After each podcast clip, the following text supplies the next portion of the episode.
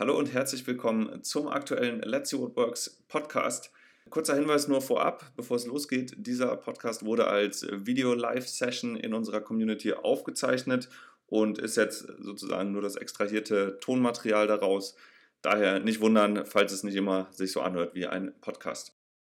Herzlich willkommen äh, an die Community zur heutigen äh, Let's See What Works Live-Session. Das ist die zweite Live-Session, die wir überhaupt erst machen.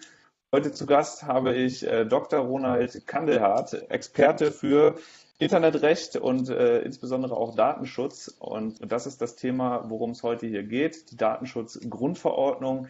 Das ist das große, wahrscheinlich jetzt schon das Internetwort des Jahres 2018.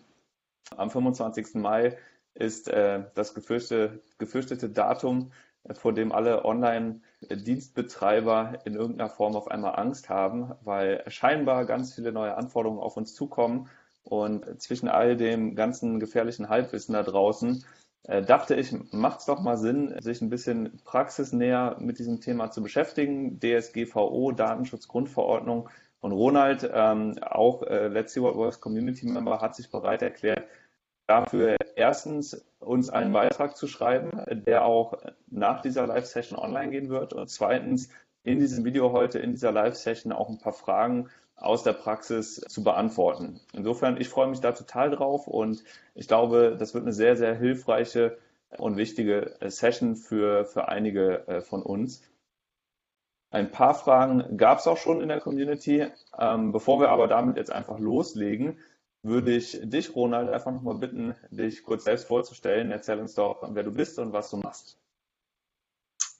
Ja, hallo Christian. Ähm, wer bin ich, was mache ich? Ähm, ja, das, es geht ja ums Berufliche. Beruflich ähm, bin ich ähm, äh, Jurist, war lange an der Uni, ähm, habe auch unter anderem Internetrecht unterrichtet früher, ähm, war dann Anwalt 15 Jahre oder über 15 Jahre sogar einen Tick und habe eine Kanzlei aufgebaut. Wir hatten ähm, am Ende zwölf Anwälte und habe mich jetzt, sage ich mal, relativ stark daraus gezogen. Also ich bin noch Anwalt, so ist es nicht. Und aber das ist nicht mehr meine Hauptbeschäftigung, sondern ich beschäftige mich jetzt relativ viel mit Legal Tech.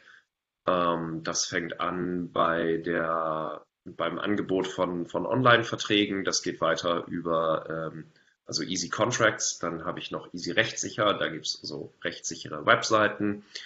Und dann mache ich jetzt über Bitcoin Begins und auch noch ähm, einiges über, über Blockchain. Und das Ganze verbindet sich jetzt demnächst, ähm, weil ich nämlich was im Bereich Blockchain und Recht mache.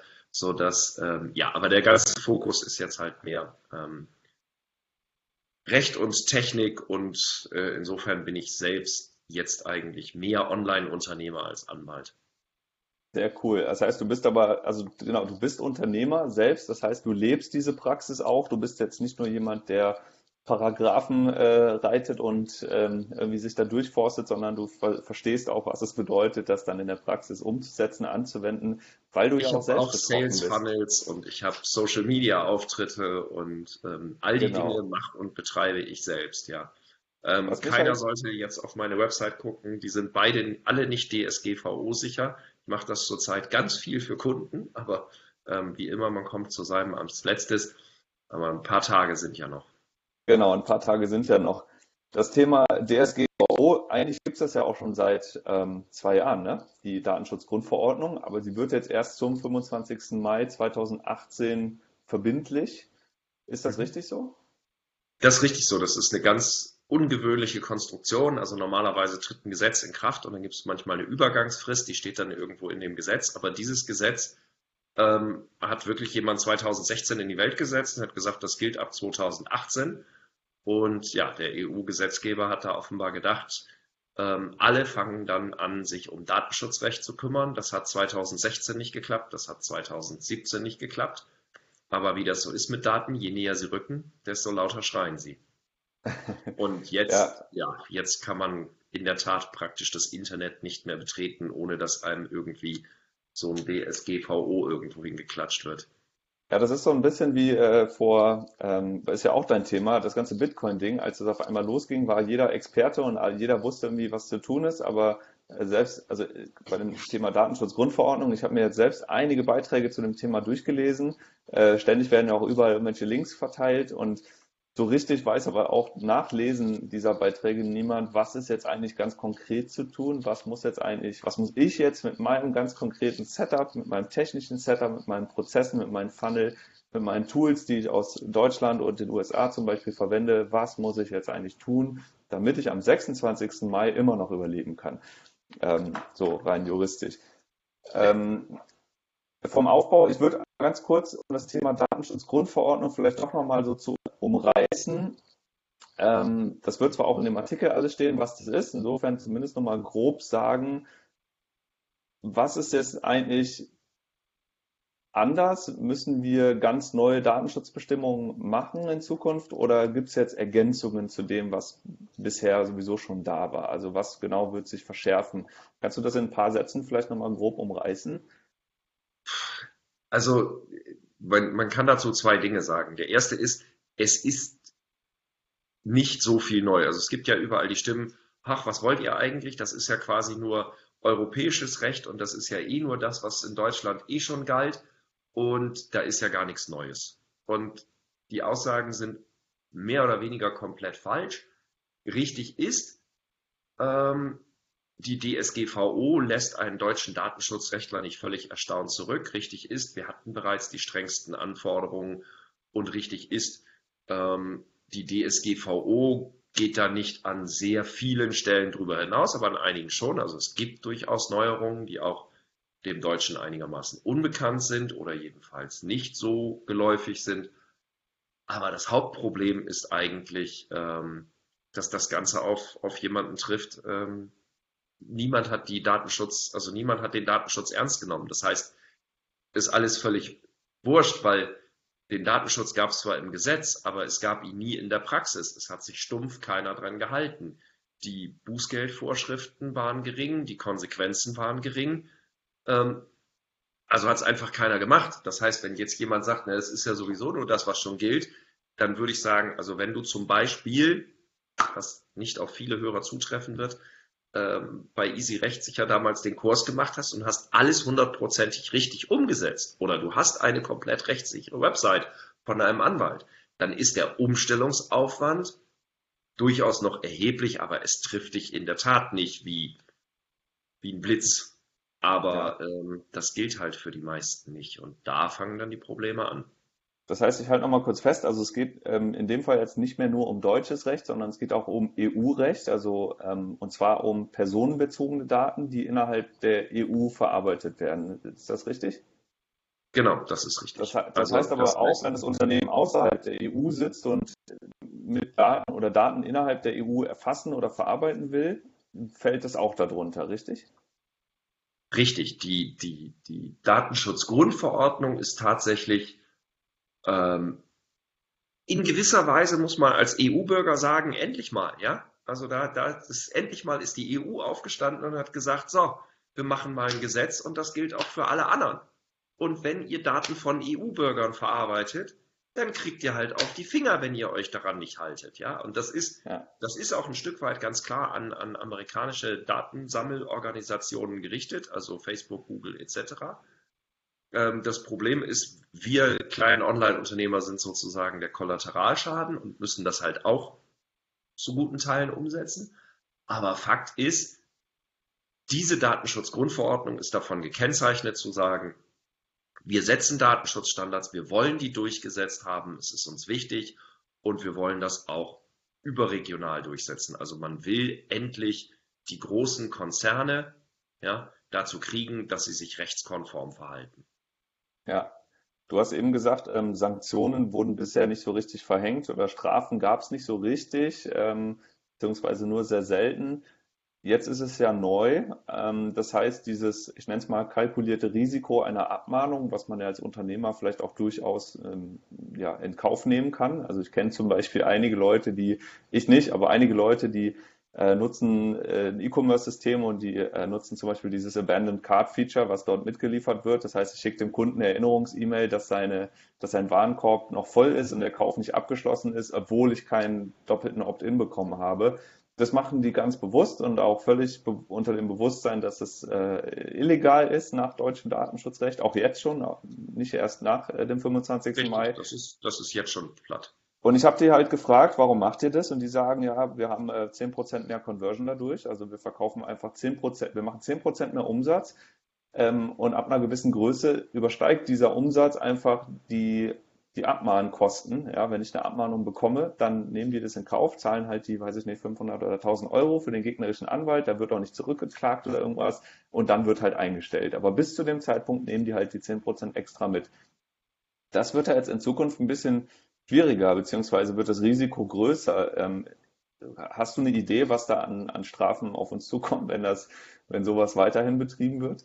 Ja, ich, ich, ich kann die, die hohen Strafen nennen, aber, aber Höchststrafen sind halt 20 Millionen Euro beziehungsweise 4 Prozent des Jahresumsatzes. So, ähm, dass das einen kleinen Shopbetreiber trifft, ähm, der, der äh, tatsächlich auch nach heutigem und jetzigen Rechtszustand illegal ähm, seinen Kunden Erinnerungsmail schreibt, ähm, das glaube ich natürlich nicht, aber es, es ist schwer zu kalkulieren, was genau passiert und, und wie es passiert. Aber die Strafen sind erhöht worden. Das gesamte Gesetz ist wirklich davon gekennzeichnet und sagt quasi, es schreit sozusagen, ich will angewendet werden. Da gibt es ganz viele Paragraphen, das will ich jetzt nicht machen, die man durchgehen kann und sagen kann, daraus ergibt sich, dass das angewendet werden will. Und ich denke, es wird zu einer verstärkten Anwendung kommen. Wann genau, wie genau, weiß man nicht. Es ist häufig so, dass das dann auch tatsächlich in Wellen kommt. Also es kann sein, wenn bei irgendeiner Landesdatenschutzbehörde plötzlich en vogue ist, solche Leute, die eben Abandoned Card zu benutzen, zu verfolgen, dann werden möglicherweise ähm, dann auch plötzlich ganz viele Leute, die sowas machen, dann eben entsprechende Aufforderungen bzw. Bußgeldbescheide bekommen. Ja. Aber wen es wann wie trifft, kann man nicht sagen. Und äh, ich kann nur sagen, naja, wenn du, wenn du viel Geld damit machst, dann lohnt sich das vielleicht weiterhin. Ähm, bis möglicherweise jemand auf die Idee kommt und sagt, ach, wir, wir stellen mal auf den Jahresumsatz ab. Dann, dann ja. wird es vielleicht schwieriger. Ich denke auch, dass äh, die Anwendung wahrscheinlich jetzt doch die breite Masse, in die breite Masse gehen wird. Ähm, die Welle, die wir alleine im Moment schon erleben, also diese riesen Aufmerksamkeitswelle dieses Themas, äh, was ja durch die Medien geht, ist natürlich zum einen bedingt auch ein Stück weit durch die Angst, die verbreitet wird, durch die hohen Strafen, was auch immer da kommen mag. Aber die, ich glaube, die Hauptangst kommt eher daher, dass die Leute nicht so richtig wissen, was jetzt eigentlich zu tun ist. Jeder weiß, da passiert was, jeder weiß, da muss ich irgendwas machen auch. Nichts machen ist mit Sicherheit falsch. Das wissen, glaube ich, auch die meisten. Ähm, und deswegen müssen wir, müssen, versuchen wir jetzt alle rauszufinden, was ist eigentlich zu tun. Ähm, wenn ich dieses Thema mal so ganz grob Kategorien, kategorisieren würde, in was müssen wir eigentlich tun, dann hast du ja auch in deinem Beitrag schon geschrieben, ähm, es gibt ein paar neue Informationspflichten, die eingehalten werden müssen. Es gibt ein Kopplungsverbot, das finde ich persönlich auch super spannend, da würde ich dich kurz zu fragen. Ähm, und dann gibt es jetzt noch mehr Rechte für die Betroffenen, von denen wir die Daten verarbeiten. Ja. Und ähm, Genau, und dann hast du noch mal sowas von einem äh, Verarbeitungsverzeichnis geschrieben. Also auf die vier Punkte würde ich kurz ähm, eingehen, äh, nur mal ganz kurz noch mal verstehen, was ist das eigentlich, äh, was steckt dahinter und dann äh, auf die Fragen, die in der Community gestellt wurden. Ähm, und ich glaube, dann haben wir halt so ein, so ein schön rundes Bild. Also fangen wir noch mal oben an. Informationspflichten. Ich musste ja bisher den Betroffenen auch schon sagen, äh, dass ich deren Daten verarbeite, also die klassischen Datenschutzbestimmungen, die man ja, sobald man irgendwie einen Online- Vertrag abschließbar macht, äh, muss ich ja auch eine, eine Datenschutzbestimmung haben. Das ändert sich ja in der Zukunft erstmal nicht, aber ich muss mehr reinschreiben jetzt, oder? Was ja, ist denn das, also, was ich da jetzt mehr reinschreiben muss? Genau, also jede, jede Datenschutzerklärung muss neu. Da führt kein Weg dran vorbei. Und die gewisse Problematik, also es, es gibt vermehrte Anforderungen. Die vermehrten Anforderungen sind in der Hauptsache ähm, man muss über diese erweiterten Rechte, also man musste bisher schon über die Rechte informieren, aber da sie jetzt erweitert sind, muss diese Aufklärung über die Rechte erweitert werden. Ähm, ein nächster Punkt, den man neu zusätzlich sagen muss, ist, das wird natürlich dem Laien besondere Schwierigkeiten machen, dass man die Rechtsgrundlagen nennen muss. Ähm, also das heißt, ich muss für jedes einzelnen Datensatz sozusagen sagen, also da, wo die eingegeben werden oder zu jeder Eingabe oder Sendung von Daten muss ich sagen, auf welcher Rechtsgrundlage ich die erhebe. Das ist neu. Ähm, und ich muss ähm, in Zukunft sagen, wie lange ich die Daten speichern werde. Ähm, und ich muss, ja, das meiste andere gilt vorher schon. Ich muss sagen, wem ich die Daten gebe. Ich muss, ich muss mich als Verarbeiter kennzeichnen. Ich muss, also viele Dinge also keine Ahnung. Das sind vorher waren es schon 20 Punkte, die man sagen musste. Dann sind es jetzt 25. Aber ähm, ja, also insofern. Bevor jetzt aber alle hier in Panik ausbrechen, dafür gibt es ja auch Vorlagen. Ne? Also das ist ja das, was du auch ähm, mit anbietest, wenn ich das richtig verstanden habe. Richtig, das gibt es bei www.easyrechtssicher.de, kriegt man einen Kurs, da findet man eine Musterdatenschutzerklärung, die kann man sich dann sozusagen zusammen und aneinander kopieren. Und das Besondere an dem Kurs ist, es geht halt über den reinen Generator hinaus. Ich weiß jetzt im Moment nicht, ob es schon freie Generatoren gibt mit DSGVO. Also ich kenne keinen, aber ich kenne nicht alle und ja. ich überwache die auch nicht. Also insofern weiß ich das nicht. Aber im ähm, Zweifel, das, ähm, das, ist ja dein, dein Job auch sozusagen. Also wer sich ganz unsicher ist, der kann dich, der kann zu dir kommen, kann dich buchen und, äh, und äh, du ja. hilfst dann. Genau, super. Ja. Ich habe jetzt ähm, nochmal so eine, eine Praxisfrage, die ich jetzt, die jetzt mir so ja. hier bei diesem Thema Informationspflicht gleich gekommen ist. Jetzt gibt es ja den Paragraphen 13 Absatz 2 Datenschutzgrundverordnung, äh, der sagt, die Dauer, für die die personenbezogenen Daten gespeichert werden, oder falls es nicht möglich ist, die Kriterien für die Festlegung dieser Dauer müssen jetzt eben mit angegeben werden. Das heißt, ich muss dem Kunden sagen oder dem, ja, meinem Kunden muss ich jetzt sagen, wie lange ich seine Daten speichern werde. Jetzt gibt es ja ähm, zum Beispiel Tools wie Mailchimp, die ich in meinem Alltag oder Shopify, ja, wo meine Daten jetzt zum Beispiel von meinem Shopsystem erfasst werden. Mhm. Jetzt weiß ja ich nicht, was, wie lange Shopify diese Daten vorhält. Jetzt kann ich nur sagen, wie lange ich vorhabe, bei Shopify zu bleiben, aber ich kann jetzt ganz konkret nicht sagen, was Shopify jetzt sozusagen mit diesen Daten macht, außer das, was Shopify selbst in deren Datenschutzbestimmungen eben reinschreibt. Aber solange dort jetzt nicht drin steht, wir löschen die Daten nach vier Monaten oder nach zwei Jahren oder zehn Jahren, fällt es ja mir auch wiederum schwer, irgendwas weiterzugeben. Wie gehe ich jetzt mit sowas um in der Praxis? Nee, ähm, die, die erste Frage ist ja schon, ist ja nicht, was, was Shopify macht, sondern die erste Frage ist ja, ähm, auf welcher Basis darfst du überhaupt anderen Leuten Daten weitergeben? Ja? Ähm, und da gibt es eigentlich nur zwei Lösungen. Es gibt nur zwei Lösungen dafür. Und die erste Lösung ist, du hast eine Einwilligung vom Kunden. Also wenn ich, wenn du zu deinem Kunden gehst und sagst, ich teile deine Daten mit, was weiß ich, Willibald Müller, ähm, weil er, keine Ahnung, ähm, psychologische Forschung macht oder so. Und bitte erklär hiermit dein Einverständnis, dann ist das okay. Ja, also wenn du, wenn du eine Einwilligung kriegst, dass deine Daten übermittelt werden an Shopify, aber bitte eine Einwilligung, das heißt ein Opt-in, ne? also nicht irgendwie so, und dann musst du eine Einwilligung, die musst du extra einholen und wenn du die hast, alles gut, kannst du an Shopify Das heißt, ich muss jetzt in Zukunft, ähm, so also bisher ist es ja so, äh, jetzt, also bei Moment, es gibt ja noch Variante 2. Die okay. Variante 1 ist in der Tat, die ist Praxisrelevanz tendiert gen Null, ja. Ähm, du kannst, du wirst ja nicht für, für jedes Tool eine extra Einwilligung. Ich benutze Mailchimp, bitte klicke hier. Ich benutze Facebook, bitte klicke hier. Die Klicks kriegst du ja nie zusammen. Ja? Genau. Außerdem hast du dann äh, 27 Kunden und 27 unterschiedliche Klickvarianten. Das programmiert ja auch keiner mehr. Ähm, also das ist praktisch irrelevant. Kann man tatsächlich an manchen Stellen nutzen, aber das sind eher Spezialstellen. Praxisgerecht ist das nicht. Ähm, praxisgerecht ist eigentlich nur die Auftragsdatenverarbeitung. Das heißt, du brauchst einen Vertrag zur Auftragsdatenverarbeitung mit diesem externen Dienst. Ich glaube, das kennen die meisten am ehesten noch über Google Analytics. Da war das bisher schon so, dass die deutschen Datenschützer verlangt haben, dass man, um Analytics zu nutzen, mit Google einen Vertrag zur Auftragsdatenverarbeitung macht. Und in dem Vertrag steht völlig überspitzt gesagt drin, Google ist dein Sklave bei der Datenverarbeitung. Das heißt, Google wird nur genau so hoch hüpfen, wie Christian Hefner Google gerade erlaubt zu hüpfen und wird sofort aufhüpfen, wenn aufhören zu hüpfen, wenn Christian Hefner das verlangt und so weiter und so fort. Das steht da drin. Genau. Also da steht ganz konkret drin, wie die letztendlich mit meinen Daten umgehen. Und ähm, da steht genau drin, wie die mit meinen Daten umgehen, welche Rechten und Pflichten und so weiter die haben, mir gegenüber und ich auch denen gegenüber. Und es genau. ist einfach nur nochmal ein Vertragsdokument, wie mit, dem, wie mit den Daten umgegangen wird. Genau, ähm, aber, aber das bedeutet eben letztlich, und daran müssen die sich auch halten, sie werden ja durch diesen Vertrag sozusagen dein dein Auftragsdatenverarbeiter. Also sie sind dein Auftragnehmer, sie gehorchen deinen Weisungen.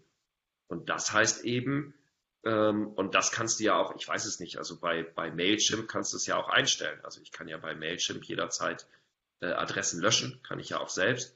Also weiß ich gar nicht, habe ich noch nicht probiert, aber ähm, gehe ich von aus, benutze auch gar kein Mailchimp. Aber die müssen mehr. ja dann auch dort wirklich in der Datenbank gelöscht werden. Das ist halt, ne, die sind in der Oberfläche vielleicht nicht mehr sichtbar, aber ob die dann tatsächlich auch final gelöscht werden, ja, wenn ich da Klar, also anrufe und sage, könnt ihr das bitte wieder aus der Archivierung nochmal herstellen, dann sagen die bestimmt auch, wir haben noch ein Backup. Das könnte halt sein. Und ähm, also das könnte aber halt sein. in der das ADV halt stehen. Über die, das müsste halt über die ADV ausgeschlossen werden. Und theoretisch musst du sogar äh, gerade wenn du das relevant befürchtest, dass die das machen, musst du tatsächlich, das würde die Datenschutzgrundverordnung vorsehen. Also wenn du Auftragsdatenverarbeitungsverträge abschließt, musst du sie auch einhalten und überwachen. Also das ist deine Pflicht.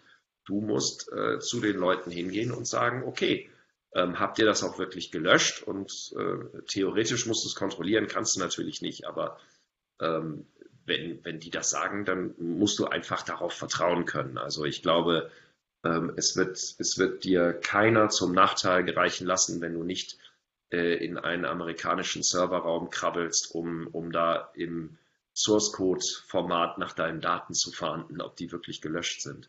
Ja, und ähm, das heißt, diese ADV, also Auftragsdatenverarbeitungsvereinbarung, ähm, dieser Vertrag, der ersetzt dann die, das Abfragen ähm, beziehungsweise das, das ersetzt den Opt-in des Kunden für jeden einzelnen Service, den ich anbiete. Das heißt, ich muss auch jetzt nicht mehr, wenn ich eine ADV mit Google habe, muss ich dann immer noch in meinen Datenschutzbestimmungen hinweisen, dass ich Google Analytics nutze? Oder ist das schon, ist das dann nicht mehr erforderlich? Nein, das ist immer noch erforderlich. Das eine hat mit dem anderen.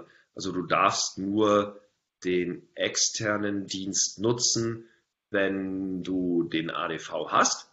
Und das gilt für ja, mehr oder weniger alle, alle externen Dienste. Das heißt, ähm, galt, galt vorher aber auch schon. Also das ist jetzt nichts komplett Neues. Ähm, ja, also es ist Voraussetzung dafür, dass man Daten an Dritte weitergibt. Also wenn du personenbezogene Daten weitergibst, ja, nicht irgendwelche Daten, wenn du, keine Ahnung, eine reine Auswertung hast über was auch immer, was irgendwelche Unternehmen gekauft haben, ohne dass da Namen und Daten von Mitarbeitern drin sind, dann kannst du das beliebig speichern oder wenn die, wenn du pseudonymisierte Daten hast, also nicht mehr zurückverfolgbar sind zu den Personen, ähm, das sind mehr so Analyse-Tools, also das spielt eher so eine Rolle in Richtung PV ja. und, und, und wie sie alle heißen. Das sind da eher relevante Geschichten. So. Und ähm, ja, aber du musst immer entweder hast die Einwilligung oder du hast den ADV, dann Weitergabe von personenbezogenen Daten an Dritte. IP-Adressen sind ja, können auch personenbezogene Daten sein, oder? Genau, IP-Adressen können auch personenbezogene Daten sein. Okay. Also äh, genau, da gibt es wahrscheinlich doch relativ wenig äh, Dienste, die wir so nutzen, wo am Ende nicht personenbezogene Daten ähm, äh, drin sind, äh, beziehungsweise übergeben werden. Ähm, gut, also das Thema ADV ist jetzt äh, nicht neu, aber jetzt so richtig relevant auf einmal. Jetzt gibt es ja Anbieter wie Google, äh, die haben das, glaube ich, per Formular, kann man sich das da schon ähm, erzeugen lassen, so ein Dokument und dann eben herunterladen und speichern. Geht das jetzt bei allen anderen Services in Zukunft auch so einfach oder, ähm, oder ist unsere Aufgabe jetzt dort ähm, jeweils individuell so ein Dokument erzeugen zu lassen? Also was würdest du jetzt tun in der Praxis, wenn ich jetzt Mailchimp nutze, wenn ich jetzt Google und vielleicht noch fünf andere US-Tools nutze in meinem Alltag? Muss ich die jetzt alle anschreiben? Also ähm, zuerst mal gibt es durch die DSGVO eine theoretische Erleichterung oder eine Erleichterung, die wahrscheinlich auch genutzt werden wird. Google bietet das eigentlich bereits an. Ich kann diese Verträge, die musste ich früher tatsächlich mit Papier und Unterschrift machen. Und das muss ich jetzt nicht mehr. Ich kann die auch online abschließen, also ab 25.05. Ich würde aber sagen, wer jetzt noch anfängt, diese ganzen Verträge anzuholen, also ich würde dann tatsächlich vielleicht am 25.05. jedenfalls mit Anbietern, die das schon anbieten, ähm, wer jetzt welches Tool wann, wie, was anbietet, ja, das ist natürlich, ähm, das ist dann alles individuell. Also ich glaube, die, also eine meiner, die, die, die größten Pains im ganzen Online-Unternehmertum, finde ich, ist ja Rechnungen zu suchen, ja. Ähm, ich, ich verbringe ja, ja quasi ein halbes Tag im Monat damit, irgendwie meine Rechnungen online zu suchen und, und äh, die sind immer unter einem anderen Menüpunkt ähm, und, und meistens auch irgendwo, wo ich sie nicht vermute und ich weiß nicht was. Und das kann natürlich auch bei der Auftragsdatenverarbeitung passieren. Je größer, desto ignoranter die Firma etc. Aber man kann deutlich feststellen, dass die Bereitschaft auch der US-Unternehmen, das anzubieten, deutlich größer ist und die meisten Tools, die ich kenne, also sowohl Mailchimp, ActiveCampaign, ähm, Google, all die bieten schon solche Verträge zur Auftragsdatenverarbeitung an. Aber in der Sache ist es immer, hängt von dem jeweiligen Anbieter ab und unter welchem Menüpunkt er das wann wie versteckt. Nobody knows. Also da hilft wahrscheinlich nur Google fragen, wo finde ich das? Ähm, Hinweis, bei den Amis muss man immer nach dem Data Processing Agreement suchen. Ähm, Data Processing Agreement. Und hat, so, hat DSGVO dort auch einen Namen? Oh, das weiß ich gar nicht. Ich, ich, also ich weiß, dass diese Auftragsdatenverarbeitungsverträge immer unter Data Processing Agreement laufen. Ja. Ähm, und eine englische Übersetzung für die muss es geben, weil bis zum Brexit gilt sie ja theoretisch auch in Großbritannien. Ja, das stimmt. Okay, ähm, das recherchiere ich nochmal. Ja. Ähm, super, okay, äh, das habe ich verstanden. Also das heißt, wenn ich jetzt in Zukunft äh, auf Toolsuche gehe und auf Tool-Recherche gehe und die evaluiere, ob die für mich gut sind, dann muss ich nicht nur die Features anschauen, sondern ich muss eben auch schauen, ob sie ein Data Processing Agreement nach DSGVO auf Englisch ähm, anbieten. Äh, ist es relevant, dass der Vertrag auf Deutsch oder Englisch ist, also in meiner, äh, in meiner Landessprache, wo meine Firma sitzt, oder ist Englisch allgemein akzeptiert? Also das, das reicht. Ja. Okay, gut. Cool. Ähm, so, dann war das das Thema. Zweites Thema, worüber ich kurz mit dir sprechen wollte, ist das Kopplungsverbot. Ähm, ich mache das mal ein Beispiel ähm, fest und so wie ich es verstanden habe. Kopplungsverbot heißt, wenn ich jetzt heute die E-Mail-Adresse per Opt-in über einen Weg einhole, dann darf ich die nur für das, was ich dort in diesem Opt-in gesagt habe, auch verwenden und nicht für irgendwas anderes. Also ein Beispiel, ich mache jetzt ein Gewinnspiel und sage den Leuten, ihr könnt bei mir was gewinnen, wenn ihr mir eure E-Mail-Adresse gebt. Ich lose dann aus und ich darf dann aber diese E-Mail-Adressen nur für dieses Gewinnspiel verwenden und nicht mehr, um zum Beispiel sonstige Werbung zu anderen Produkten in meinem Unternehmen oder Newsletter oder sowas äh, verwenden. Ist das, heißt das das oder sehe ich das zu eng hier? Äh, also das, was du gerade sagst, gilt sowieso schon. Das hat mit dem Kopplungsverbot nichts zu tun, sondern das hat was damit zu tun, dass ich tatsächlich dem Kunden, ähm, das ist das gleiche wie mit der Datenschutzerklärung, da gibt es inzwischen auch erstinstanzgerichtliche Entscheidungen und nach der DSGVO wird das nochmal deutlicher. Aber das gilt im Prinzip schon. Ich darf natürlich nur Daten so weit verwenden, also oder anders, also Daten, wofür ich keine gesetzliche Erlaubnis habe. So, also eine gesetzliche Erlaubnis, hauptsächlich Vertragsdaten. Ich schließe einen Vertrag mit jemandem, dann darf ich die für diesen Vertrag nutzen. Hauptfall für die nicht bestehende gesetzliche Erlaubnis ist alles, was irgendwie Werbung ist. Wobei Werbung nicht eng zu verstehen ist, sondern jede PR ist im juristischen Sinne Werbung. Also theoretisch ist das schon ein, ein Brief, wo nur äh, dein, dein, äh, dein Briefkopf schön gestaltet drauf ist. Das wäre schon, egal was da drin steht, ähm, ist das schon quasi PR und damit Werbung. Das heißt, das mhm. darfst du nur, wenn du auch eine Einwilligung für Werbung hast. Und deswegen macht man das ja klassischerweise so, dass man sagt, bitte abonniere unseren Newsletter hier und dann, wenn du das nämlich gemacht hast, dann darfst du auch am Gewinnspiel teilnehmen und kannst einen ganz wertvollen USB-Stick mit zwei Megabyte Speicher mit einer Übertragungsgeschwindigkeit von 1 Megabit pro Stunde gewinnen. Und ein paar Urlaubsbildern von mir drauf äh, gewinnen. Was auch immer. So. Und, und genau das, diese Koppelung von ähm, dass du sozusagen, und das ist, ich glaube, das ist wichtig. Ich habe hab die Frage, ich habe ja noch so eine, so eine Gruppe für, für also Rechtsfragen für Online-Unternehmer, da sind die auch gestellt worden und da hat irgendeiner ähm, tatsächlich gepostet, dass, ähm, aber ich weiß, ich glaube, der hat es vielleicht falsch verstanden, dass irgend, irgendeinem anderen Kurs wäre ihm gesagt worden, das ginge noch. Man könne also sozusagen ein Freebie anbieten. Also das betrifft ja nicht nur Glücksspiele, sondern das betrifft ja jedes Freebie. Also gehen wir nochmal ganz kurz einen Schritt zurück. Ich glaube, das haben wir nicht gemacht. Das Gesetz sagt halt, ich, die Einwilligung muss freiwillig sein und sie darf nicht mit einer Leistung verbunden sein. Also die Leistung zu erhalten darf nicht davon abhängen, dass der Kunde gleichzeitig zustimmt, Werbung zu erhalten. So.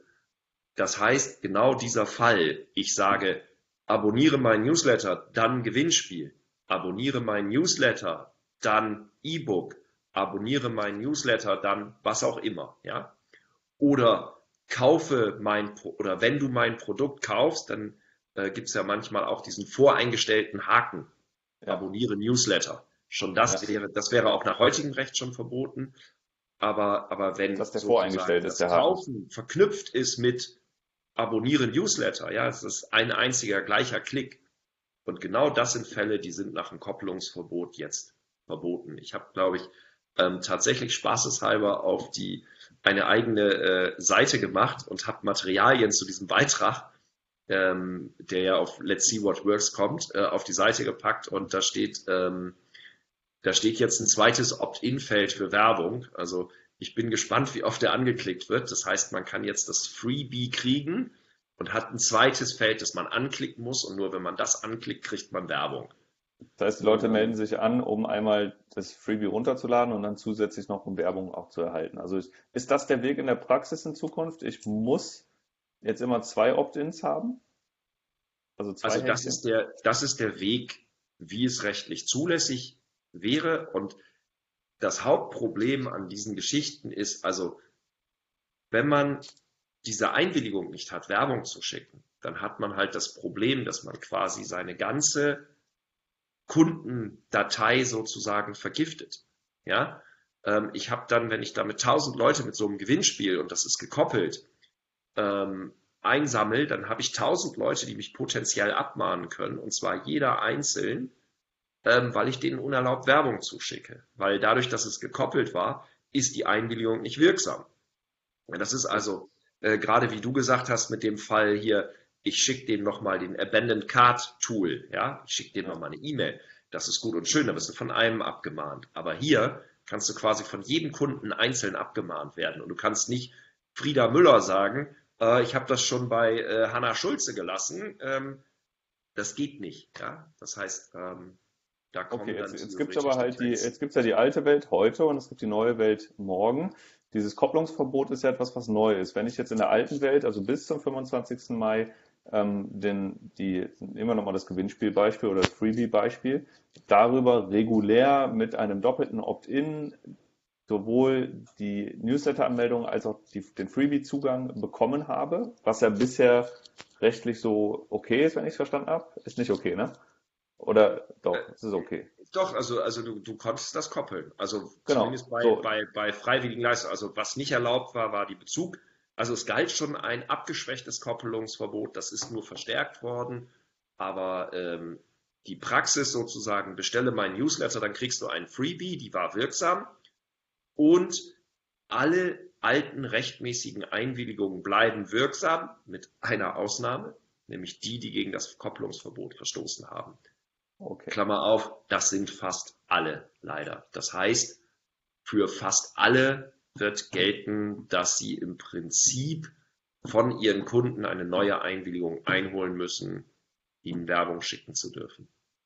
Wie kann denn so eine ähm, erneute Einwilligung aussehen? Ähm, also einfach noch, noch mal so ein Opt-in, äh, bestätige deine E-Mail-Adresse, Link schicken, äh, E-Mail schicken und die müssen da draufklicken? Ja, das würde reichen. Okay. Ähm, ja, krass. Das heißt, äh, die ganzen Freebie-Listen, die aufgebaut wurden in der Vergangenheit oder generell das Thema Freebie, sind jetzt äh, damit äh, ja, hinfällig sozusagen oder beziehungsweise werden jetzt, wenn alle das richtig machen wollen, eine ganze Menge ähm, Sign-ups verlieren, die ähm, eben jetzt diese E-Mail einfach nicht bekommen oder den Link nicht nochmal klicken wollen. Ähm, ja. Oder es ist ein kalkuliertes Risiko, wo jeder Unternehmer am Ende in der Praxis sagt, gut, dann warte ich mal, bis der Erste mich abmahnt. Wie würdest ja. du mit sowas jetzt umgehen? Einfach die Listen wegschmeißen und neu sammeln oder? Da halte ich mich ein bisschen raus. Ich glaube, das, das, muss, das muss jeder für sich selbst entscheiden, ähm, ob und welche Risiken er da gehen will. Ich ähm, glaube nicht, dass plötzlich Horden von Menschen rumgehen und alles abmahnen, was nicht nied- und nagelfest ist. Ähm, ich könnte mir vorstellen, dass das bei manchen aggressiven Marketern passiert das vielleicht.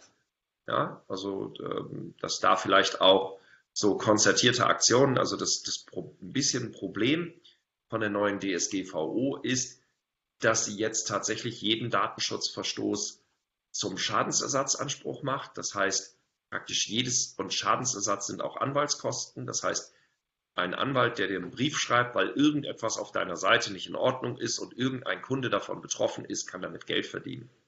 Und ich habe gerade so eine Abmahnung gesehen, die war zwar nicht von einem Anwalt, ich weiß nicht, ehrlich gesagt nicht mal, was sie sollte, aber sowas könnten wir halt, der hat halt geschrieben, so, ich mahne dich jetzt ab, ich bin voller Hoffnung auf deine Seite gestürmt, ja, dass du meine Daten mit der Anonymize IP an Google weitergibst. Und was muss ich feststellen, als ich ganz zufällig irgendwie den Source Code ausgelesen habe? Das machst du gar nicht. Ja. Da war ich so enttäuscht, dass ich dir jetzt eine Unterlassungserforderung schicke. So, ja. ich, ich weiß nicht, was das für ein Typ ist, weil der war kein Anwalt, das heißt, er konnte damit kein Geld verdienen. Hobby Aber tatsächlich kann jetzt künftig, also könnte ich jetzt, könnte am 26.05. lossurfen und Millionär werden, jedenfalls, wenn ich das will. Ja, krass. Also ja, das, das sind ja wirklich Dinge, die jetzt in der Praxis dann auch ähm, eine Relevanz haben und ähm, tatsächlich auch einen riesen Rückschlag bedeuten. Ähm, also alle, die das jetzt ernst nehmen in Zukunft, die sich ja gerade jetzt irgendwie mühsam über solche Tricks und Hacks äh, ihre Listen aufgebaut haben, wo ja auch am Ende Umsatz dahinter steckt ähm, und auch Geld, was da investiert wurde vielleicht. Das ist jetzt mit einem Schlag sozusagen kaputt und wir müssen jetzt eben neue Regeln, also alle fangen irgendwie bei Null an im besten Fall und müssen jetzt schauen, wie wir, äh, also, wie wir in der neuen ich, Welt zurechtkommen. Ich habe es gar nicht mit, ich weiß gar nicht, vielleicht hat es der eine oder andere auch schon gekriegt. Ich habe jetzt von meiner Bank äh, so ein Formular gekriegt mit Einwilligungen, die ich erteilen soll und die große Strafe war, wenn ich damit nicht, also wenn ich nicht nochmal einwillige und dann war da wirklich ein Formular, erste Seite, zehn Kreuze, zweite Seite, zehn Kreuze, lauter kleingedruckte Kästchen, wozu ich alles einwillige, ja, Papier dass mein alles. Brötchenkonsum auf meinem Konto analysiert wird und mir darauf basierend irgendwelche Fonds vorgeschlagen werden und was. So, und das waren drei Seiten, ja, mit Kreuzen. Krass. Und, und da stehst du da und sagst, ja, so. Ja. Das heißt, die kriegen diese Kreuze niemals und, und die Drohung ist halt, dann ruft dich der Serviceberater nicht mehr an. Und da kann ich nur sagen, ein Glück. Okay. Ähm, das heißt, so kriegt man die Einwilligung sicher nicht. Ähm, okay. und, und da wird es, und das ist sicherlich eins der, der spannendsten Themen und ähm, ich glaube schon, dass es da so ein bisschen, da müssen Marketer und Datenschützer sozusagen sich mal zusammensetzen und müssen sich eigentlich mal überlegen, wie kann ich sowas noch gestalten? Und ähm, so erste Lösungsideen wären halt, ich meine, klar, wenn du jetzt ähm, sagst, bitte, ich brauche ein neues Opt-in und dann sagst, und als Dank dafür kriegt ihr meine zehnseitige oder, oder also in dem Newsletter ist jetzt eine zehnseitige oder eine zehnteilige Inforeihe als erstes, die ihr kriegt. Und die informiert euch ganz toll über, weiß der Geier, was auch immer, wozu der Newsletter ist. Dann hast du vielleicht auch eine Chance. Ja, dann drohst du nicht damit, dass der Bankberater nicht mehr anruft, sondern du sagst ihm, guck mal, du kriegst auch was Schönes. Und wenn er daran interessiert ist, so, also es wird jetzt eher darauf ankommen, glaube ich, diese, diese Newsletter sozusagen mit Value zu füllen und also quasi das, was vorher extern war, in den Newsletter zu packen. Weil das, das ist ja nicht verboten. Es ist ja nicht verboten, einen wertvollen Newsletter zu machen. Ich glaube, die große Gefahr wird ja sein, die Leute alle zu erreichen auch. Also, dass man jetzt, äh, wenn ich jetzt einen Newsletter schicke und sage, bitte klickt alle hier drauf und ich gehe mal davon aus, dass alle das auch wollen, dann ähm, erreicht dieser Newsletter ja trotzdem nur die 50 Prozent, die üblich sind und äh, mit der, keine Ahnung, dreiprozentigen Klickrate oder so. Das heißt, bis ich hier wirklich alle erreichen würde, muss ich ja unendlich viele Newsletter rausschießen, was wiederum sehr, ähm, ja, also unrealistisch ist. Das heißt, alleine um diese formell, diesen formell richtigen Schritt zu machen, werde ich wahrscheinlich schon so viel Verlust haben, so viel Schwund, ähm, allein dadurch, dass ich halt die ganzen, dass die Leute die E-Mails nicht aufmachen. Also ich müsste jetzt alle meine tausenden Newsletter-Abonnenten am besten einzeln anrufen und nochmal darauf hinweisen, ob sie die E-Mail bekommen haben. Also in der Praxis lässt sich das, glaube ich, nicht so richtig umsetzen. Und das heißt, ja, du ähm, dürftest jeder, sie ja nicht mal anrufen. genau.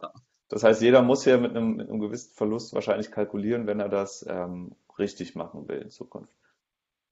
Das ist so, aber ich, ich habe zumindest jetzt schon tatsächlich ähm, ein, zwei Firmen gehabt, die das dann tatsächlich auch machen. Okay. Die, die einfach sagen, wir, wir wollen das richtig haben. Aber äh, ja, das, das, muss wirklich, ähm, das muss am Ende jeder für sich selber entscheiden. Ja. Ähm, das Problem ist halt, dass man einige potenzielle Abmahnungen riskiert. Und zwar mit jeder E-Mail, die man rausschickt. Und das ist halt echt, echt blöd. Ja. Ich habe ähm, ähm, lass uns mal diesen Punkt Kopplungsverbot jetzt auch nochmal abschließen, ähm, kurz zum nächsten Punkt kommen, ähm, sonst zieht sich das ja alles so. Ähm, das Thema Auskunftsrecht, also Informationsrecht oder ja, genau, Auskunftsrecht, das ist jetzt auch erweitert worden nach Datenschutzgrundverordnung. Ähm, da ist ein Punkt, der ist mir besonders aufgefallen, da steht jetzt drin, ich muss meinen Kunden sagen, zu welchem Zweck ich deren Daten speichere. Dieser Zweck kann ja jetzt auch wieder alles Mögliche sein. Ne? Klar, wenn jemand bei mir eine Packung Kaffee kauft, dann brauche ich die Adresse, um dem das zuzuschicken. Das ist einfach. Wenn jemand sich für einen Newsletter anmeldet, dann sage ich ihm, ich schicke dir Newsletter. Das ist auch einfach. Was mache ich dann aber jetzt, oder wie schaffe ich es in einer Zeile jetzt abzubilden, dass dieser, dieser, diese Adressübergabe sowohl für den physischen Produktversand als auch für Newsletter, als auch vielleicht für Eventeinladungen, was auch immer, ähm, ähm, ja, eingeholt wird. Gibt es da irgendwie eine, eine, Pauschalformulierung, die Sinn macht für die Zukunft? Oder ähm, muss ich hier wirklich sehr, sehr lange schreiben und ganz viele Opt-ins holen für jeweils verschiedene Zwecke? Ich, ich, ich weiß nicht, ob du es gemerkt hast, aber du bist tatsächlich wieder beim Thema Kopplungsverbot gelandet. Okay. Weil, weil deine Frage sich natürlich mit dem Kopplungsverbot beantwortet. Das geht nicht. Also du kannst okay. in der Tat, du kannst nicht dem sagen, das gilt jetzt für deinen Kaffee und für den Newsletter. Weil das ist ja die, für den, für den Kaffee ist es unproblematisch. Ja, das, das, da gibt es eine gesetzliche Erlaubnis. Wenn jemand Kaffee kauft, dann kannst du, ähm, dann kannst du seine Adresse speichern, weil du musst ihm das zuschicken. Du kannst sie sogar an, an Dienstleister übergeben. Das muss dann in deiner Datenschutzerklärung zwar beschrieben werden, aber das war's. Mhm. Weil für die Vertragsdaten hast du eine gesetzliche Erlaubnis. Musst du ja können. Ja, geht nicht anders. So.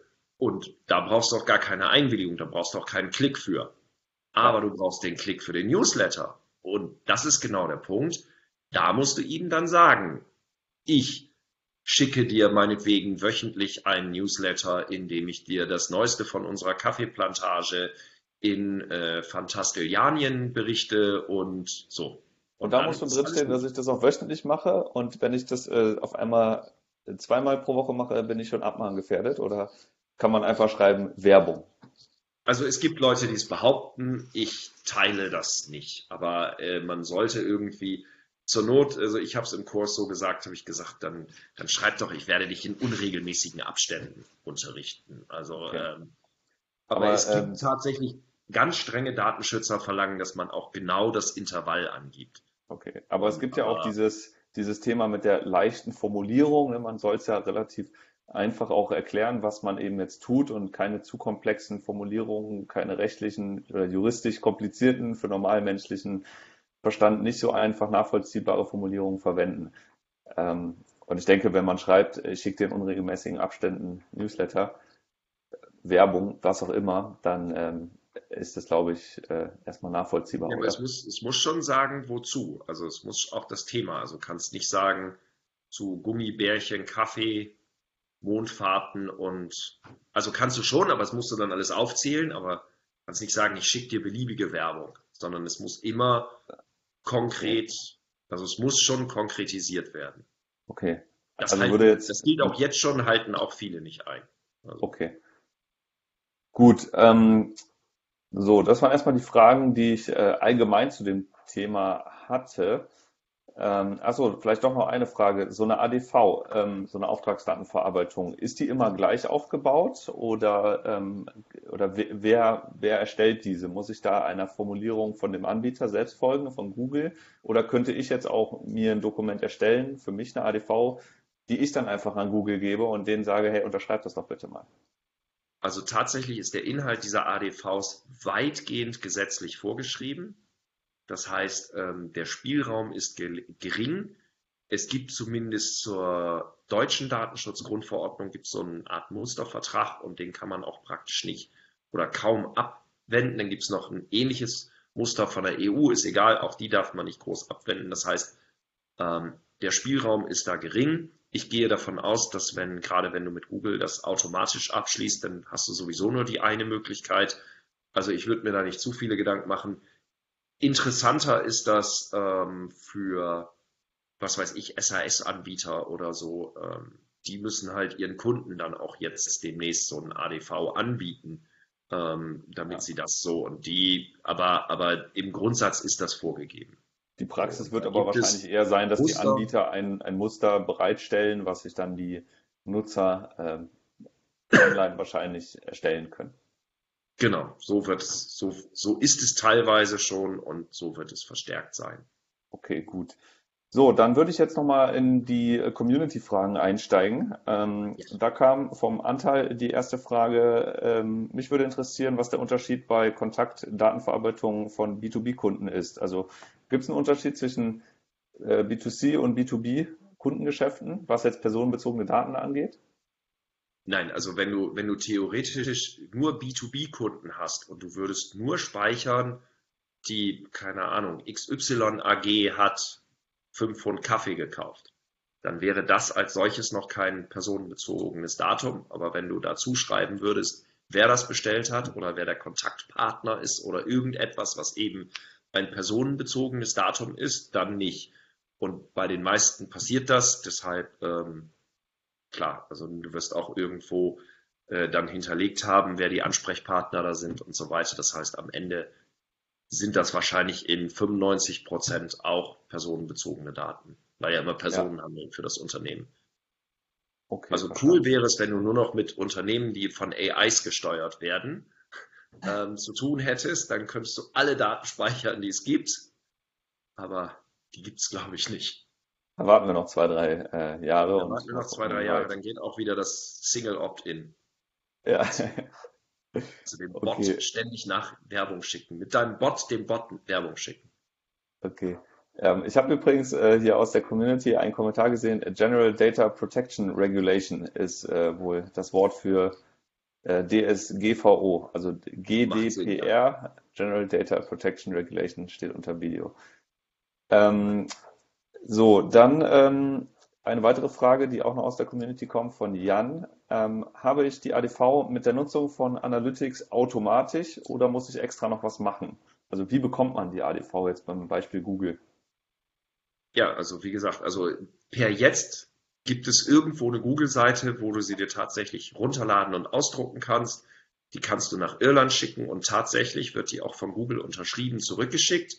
Dauert ein Weilchen, aber kriegst du.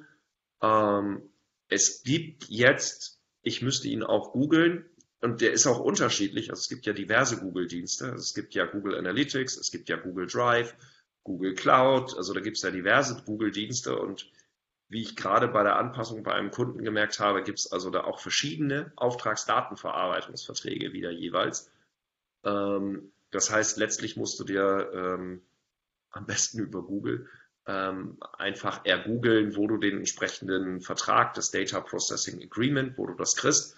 Und es gibt auch jedenfalls ähm, auch schon für Analytics, ich habe das für meine Seiten auch schon gemacht, das online generiert und äh, dann kannst du so einen Klick machen und dann ist das abgeschlossen und wie gesagt, ab 25.05. ist das auch wirksam, aber viel schneller wirst du deinen Vertrag unterschrieben von Google auch nicht zurückkriegen, also von daher. Okay, und ähm, das heißt, die, die ADV ist immer irgendeine Form von Dokument am Ende, also ein PDF, was ich mir dann in Zukunft auch runterladen kann und äh, wo abspeichern kann. Es ist nicht einfach Solltest nur ein Häkchen, was ich setze, sondern ist schon irgendwie was, was ich dann auch abspeichern kann. Das ist, das ist ein generiertes, ein generiertes Dokument, wo du elektronisch deine Zustimmung erteilst. Äh, so ähnlich, als würdest du Mails austauschen. Ja. Würde dir Google eine Mail schreiben, hier ist mein ADV-Vertrag, bitte bestätige, schreibst dann per Mail zurück, ist okay.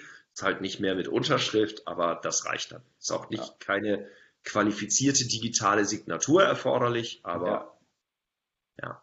Okay. Ich habe äh, eine Frage vom Andreas hier, er schließt auch eigentlich oder ist schon beantwortet damit. Äh, der fragte, brauche ich für die Einbindung der Google Maps auf meiner Website einen gesonderten äh, Auftragsdatenverarbeitungsvertrag mit Google? Wie sieht es mit anderen Google-Diensten aus? Also du hast es ja gerade schon gesagt, es gibt ähm, für verschiedene Dienste verschiedene Vertragsvorlagen.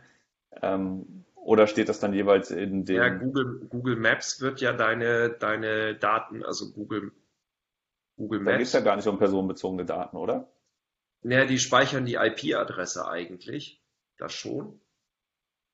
Aber das ist noch keine Auftragsdatenverarbeitung in deinem Sinne. Also da würde, ähm, na, da würde sozusagen die Erwähnung in der, in der Datenschutzerklärung reichen. Ähm, die Auftragsdatenverarbeitung brauchst du immer, wenn andere Daten in deinem Auftrag verarbeiten. Ähm, das ist eben Analytics, weil die sozusagen in deinem Auftrag deine Webseitendaten verwenden. Das ist bei, in der Cloud oder bei allen Cloud-basierten Lösungen, weil die ja in deinem, also die arbeiten ja mit deinen Daten, die haben ja deine Daten in der Cloud. Das sind die ganzen Mail-Anbieter, ähm, die ja auch deine ähm, E-Mail-Adressen verwalten aber ich glaube, das war auch eine Frage in der Gruppe, kann man auch gleich beantworten. Ja, ähm, wie das auch, ist mit ne? Google Fonds. Ja, also auch da wird ja, wenn ich, wenn, wenn ich externe Google Fonds einbinde, wird ja ähm, tatsächlich das dann an, an Google auch gesendet. Das, also wenn du die aufrufst, wird dir die IP-Adresse auch an Google übermittelt. Auch das muss in die Datenschutzerklärung, aber ähm, da ist kein extra Vertrag zur Auftragsdatenverarbeitung für erforderlich. Also insofern, ähm, das ist auch nur erforderlich, wenn richtig Datenverarbeitung in deinem Auftrag stattfindet und nicht einfach nur irgendwas zur Auswertung gesendet wird. Okay. Ähm, nächste Frage von Micha. Ähm, wer haftet bei Verstößen gegen die Datenschutzgrundverordnung? Ist es immer der Unternehmer oder können auch einzelne Angestellte haftbar gemacht werden? Und gibt es einen Unterschied, ob der Angestellte wissentlich gegen den Datenschutz verstoßen hat oder einfach, weil er es nicht besser wusste, zum Beispiel mangels einer Schulung durch das Unternehmen? Gute Frage. Ähm, also, es sind ja zwei Fragen. Haftung? Es, ja, das, das, hat so viele Ebenen, die Frage. Also die erste Frage ist, Big Boss haftet immer. So.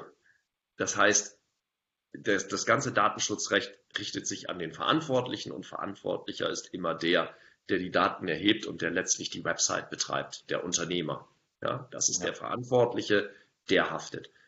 Ähm, gleichzeitig haftet auch eventuell sein Auftragsdatenverarbeiter. Also wenn da sozusagen Leaks sind, dann kann auch der haften.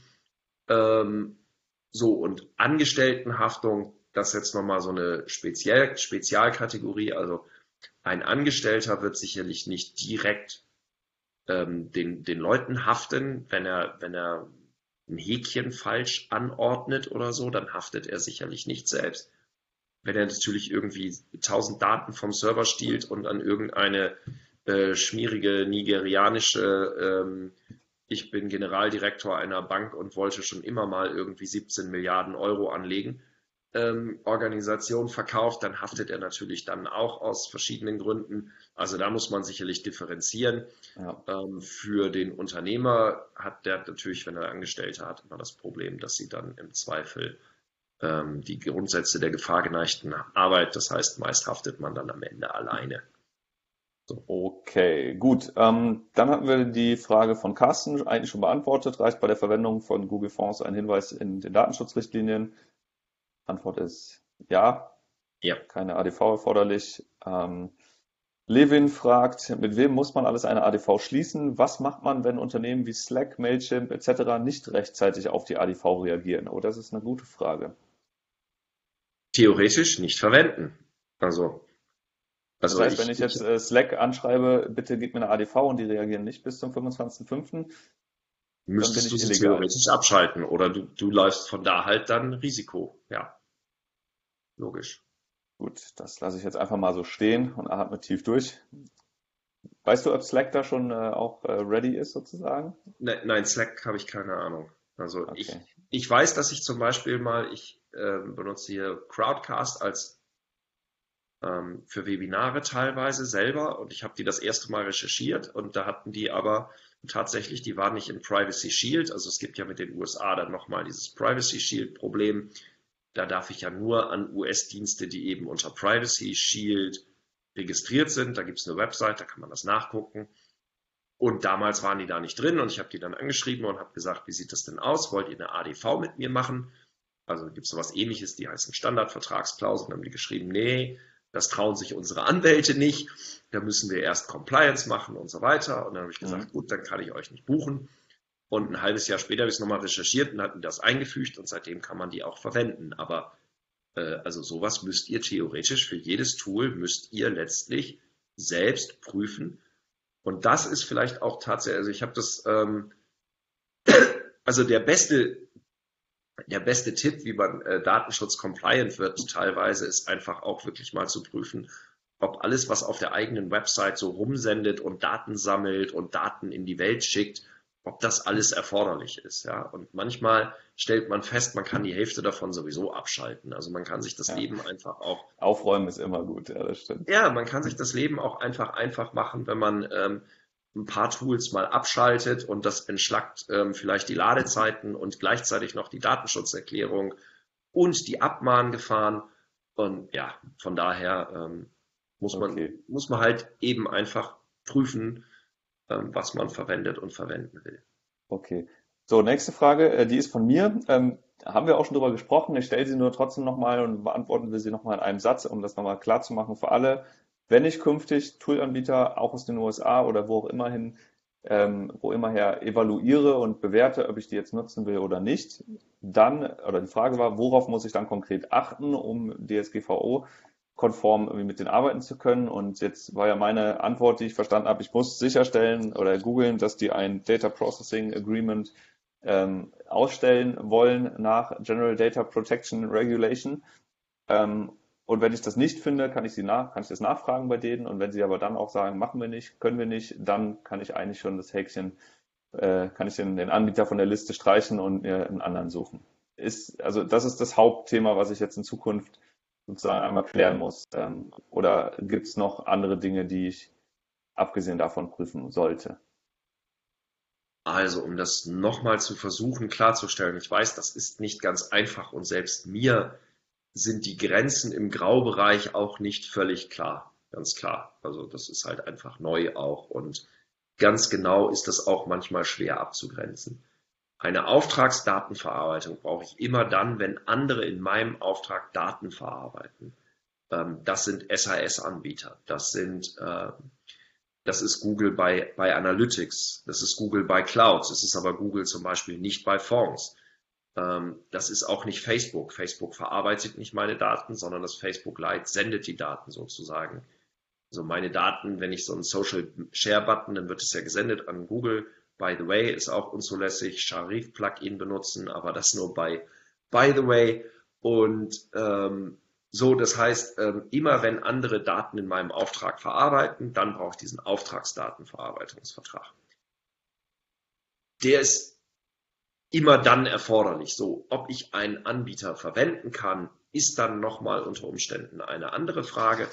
Und die richtet sich dann, also innerhalb der EU ist es einfach, ja, die gilt für alle die Datenschutzgrundverordnung, die kann ich also verwenden. Ähm, und alle Stellen, wo ich Daten hinsende, nur, also ähm, Google Fonds, bestimmte andere Tracking-Anbieter, ähm, was ist denn das noch? Amazon Partnerprogramm, was so, also da gibt es ja noch zig andere Sachen, wo einfach nur Daten gesendet und ausgetauscht werden. Und bei diesen Sachen, die ganzen Social Share Buttons, auch das ist ja keine Auftragsdatenverarbeitung. Es muss jetzt in denen keinen Auftragsdaten verarbeiten. Und bei denen musst du halt prüfen, sind sie in der EU dann zulässig. Sind sie nicht in der EU, braucht es eine, eine Anerkennung durch die EU. Da gibt es eigentlich, ähm, ja, Hauptfall, ich sage jetzt mal nur USA, weil der Rest würde zu weit führen. Und der Hauptfall in den USA ist halt das ist halt Privacy Shield. Das heißt, Da gibt es auch tatsächlich eine Website, privacyshield.gov oder irgend sowas. Ähm, mhm. Findet man aber und da kann man tatsächlich nach jedem einzelnen Anbieter suchen. Das ist manchmal ein bisschen tricky, weil äh, das Tool ein bisschen anders heißt wie die Firma, die dahinter steht. Und dann kann man feststellen, ist die bei Privacy Shield registriert? Und wenn nein, dann ähm, kann man die äh, verwenden. Also wenn ja, kann man die verwenden und wenn nein, siehe mein Beispiel damals mit Crowdcast, ja, die waren da nicht drin, konnte ich nicht verwenden, habe ich gelassen, war ein halbes Jahr später drin, von da an konnte ich sie verwenden. Okay. Ähm, das ist aber auch eine wackelige Grundlage, weil Privacy Shield, machen wir uns nichts vor, ist letztlich eine riesengroße Mogelpackung. So. Gut, wir wollen es ja auch erstmal nur äh, formell so, so korrekt wie möglich machen. Richtig. Ähm, okay, aber das aber ist, mein das Rat ist immer, also besser ist die Einwilligung einzuholen und das geht zum Beispiel sehr gut beim Newsletter. Da kann ich tatsächlich eine Einwilligung einholen, zum Beispiel auch die Daten in die USA zu schicken. Das ist bei Easy Rechtssicher auch im Kurs beschrieben zum Beispiel. Ähm, aber ja, sonst geht das, also für Google Fonds eine extra Einwilligung oder so, das macht natürlich überhaupt keinen Sinn. Ja, okay. Gut, ähm, nächste Frage von Chris. Der hat sie relativ allgemein gestellt und ich glaube, wir haben sie auch schon beantwortet. Worauf muss ich als Webseitenbetreiber achten und welche Anforderungen muss meine Website erfüllen? Ähm, ich glaube, ähm, also das wird auch nochmal in dem Text dann stehen von dir. Die ähm, Erweiterung der Datenschutzbestimmungen ist hier vor allem wahrscheinlich im Fokus und ähm, wenn Opt-ins in irgendeiner Form, Newsletter in irgendeiner Form ähm, geholt werden bei Freebies und so Geschichten, haben wir jetzt eigentlich schon gesprochen, immer nicht koppeln, separat das okay einholen. Ja. Ähm, so. Welche der vielen kursierenden, äh, Mandy fragt, welche der äh, vielen kursierenden Panikmache-Themen sind überhaupt relevant, beziehungsweise sind überhaupt neu mit der Datenschutzgrundverordnung? Hat eben einen Artikel hier nochmal verlinkt. Also auch darüber haben wir eigentlich schon gesprochen, äh, eigentlich die ganze Zeit. Ähm, es gibt ja. grundsätzlich nach wie vor Datenschutz und nach wie vor ist es alles wichtig. Es ist an einigen Stellen jetzt verschärft worden. Welche das genau sind, steht in dem Text. Deswegen müssen wir jetzt auch noch nicht mehr im Detail darauf eingehen. Ähm, Nein, trotzdem, das steht eigentlich alles im Text. Genau. Ähm, deswegen, Mandy, einfach lesen den Text. Äh, wenn er online ist, dann sind alle deine Fragen beantwortet. Ja, und das war's auch schon. Ich gucke mal gerade, ob im Live-Video noch neue ähm, Fragen hinzugekommen sind, sind sie auch nicht. Haben also alle Fragen beantwortet. Ja, also ähm, wir sind jetzt auch schon eine Stunde live mindestens und ich, ähm, ich habe jetzt erstmal auch keine Fragen mehr. Ich fand es sehr erhellend, sehr ähm, sehr wichtig auch nochmal, weil ich glaube, es sind tatsächlich viele Dinge jetzt konkret an diesen Praxisbeispielen nochmal klar geworden. Ähm, jetzt geht es natürlich darum, ähm, herauszufinden, wo kann ich jetzt ganz genau die ADVs mit welchen Unternehmen auflisten. Vielleicht ähm, mache ich mir irgendwann mal die Mühe und mache mal äh, ein, eine Seite, einen Beitrag, wo ich all die Anbieter, die man so kennt, die man so nutzt, äh, wo die alle aufgelistet sind, mit jeweiligen Links zu den ADV-Vereinbarungsmöglichkeiten. Ähm, mal schauen, äh, was da sich so in der, also sowas wird ganz sicher irgendwo demnächst im Netz erscheinen, würde auf jeden Fall Sinn machen. Also ich würde sofort, sofort auf meinen Blog posten, wenn wenn Sehr jemand gut. sowas macht. Äh, das, das wäre auf jeden Fall Value, aber ich, ähm, ja, im Moment ersticke ich natürlich gerade in den ganzen DSGVO-Anforderungen fast. Also es ist jedenfalls relativ viel. Ähm, die Leute fragen und, und ja, also man merkt, dass das ist halt tatsächlich ein, ein echtes Thema. Ja. Das ist es auch. Eigentlich ist es das auch zu Recht, muss man ganz klar sagen. Ähm, also gerade das Kopplungsverbot ist, glaube ich, also vielleicht ist er auch fast schon das einzig echte, richtige Pain. Also ähm, der Rest ist einigermaßen, also es ist, äh, keine Ahnung, mit, mit externer Hilfe, wenn du kein Großunternehmen bist, ist es auf jeden Fall äh, vielleicht am halben, vielleicht so am ganzen Tag zu, also mit einem Kurs, je nachdem, wie gut du mit Sprache bist und so, das ist ja auch immer manchmal ein bisschen schwierig, ja, ja. Ähm, ist das auf jeden Fall handelbar, aber äh, ja, das Kopplungsverbot ist ganz klar, das wird, das wird uns noch ein Weilchen beschäftigen und ähm, da kreative Lösungen für die Zukunft zu finden, ist, ist wahrscheinlich der, der wesentliche Punkt. Und ja, aber wenn auch. dadurch mal Datenschutz und Marketer miteinander reden, schadet das ja auch nichts. Absolut. Und ähm, wenn man so am Ende auch die relevanten Kunden wieder rausfiltern kann aus den Riesenmassen an irgendwie irgendwo gesammelten Daten, kann das sicher auch nicht schaden und ja. äh, wird die Conversion sicher erhöhen. Super. Ronald, ich danke dir äh, so, so viel auch im Namen der Community. Die haben sich hier gerade schon äh, auch nochmal gemeldet und bedankt. Ähm, Michi, Jan, Christoph. Äh, das war super und ich werde jetzt auf jeden Fall mit einem Review all meiner Tools mal anfangen und mal gucken, was ich davon überhaupt brauche und ähm, dann schauen, ob ich mit denen irgendwie eine ADV hinbekommen kann. Und ähm, ja. ich glaube, ähm, der Input hilft jetzt auch allen anderen in der Community, ähm, hier eben nochmal äh, sich vorzubereiten und äh, DSGVO ready zu werden. Nochmal an, ähm, an der Stelle der Hinweis, wenn jemand immer noch struggelt damit und nicht so richtig weiß, was da eigentlich konkret zu tun ist, dann geht auf easyrechtssicher.de ähm, und fragt den Ronald. Er ist dort äh, buchbar und hilft euch, äh, wenn ihr denn braucht und wenn er kann, also wenn er Zeit dafür hat, denn im Moment rennt. Ja, ja, also ich, ich, bin jetzt für, also ein bisschen habe ich zu tun oder genug zu tun für ein Weilchen, aber ich bin nicht ausgebucht bis Mai, nein. Sehr gut. Gut, dann ähm, ja, verabschiede ich mich damit und ähm, vielen Dank nochmal und dir noch Jawohl. einen schönen Abend. Bis dahin, mach's gut. Mach's gut. Tschüss nach Portugal.